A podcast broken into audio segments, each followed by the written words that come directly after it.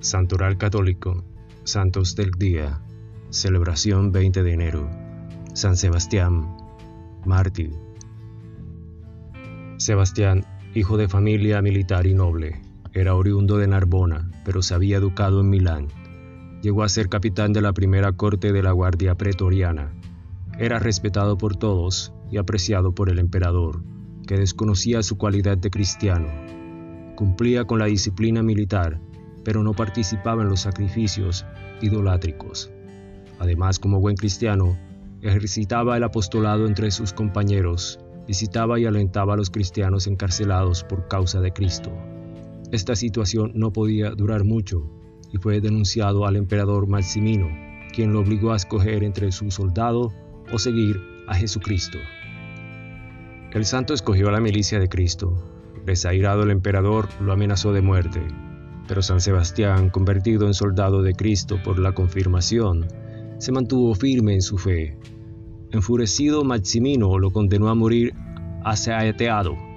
Los soldados del emperador lo llevaron al estadio, lo desnudaron, lo ataron a un poste y lanzaron sobre él una lluvia de saetas, dándolo por muerto.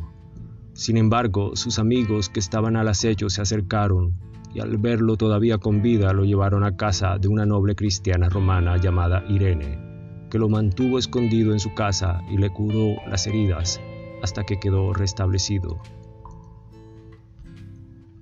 Sus amigos le aconsejaron que se ausentara de Roma, pero el santo se negó rotundamente, pues su corazón ardoroso del amor de Cristo impedía que él no continuase anunciando a su Señor. Se presentó con valentía ante el emperador desconcertado porque lo daba por muerto, y el santo le reprochó con energía su conducta por perseguir a los cristianos. Maximino mandó que lo azotaran hasta morir, y los soldados cumplieron esta vez sin errores la misión, y tiraron su cuerpo en un lodazal. Los cristianos lo recogieron y lo enterraron en la vía Apia, en la célebre catacumba que lleva el nombre de San Sebastián. El culto a San Sebastián es muy antiguo. Es invocado contra la peste y contra los enemigos de la religión. Y además es llamado el Apolo cristiano, ya que es uno de los santos más reproducidos por el arte en general. Gracias. Gloria a Dios.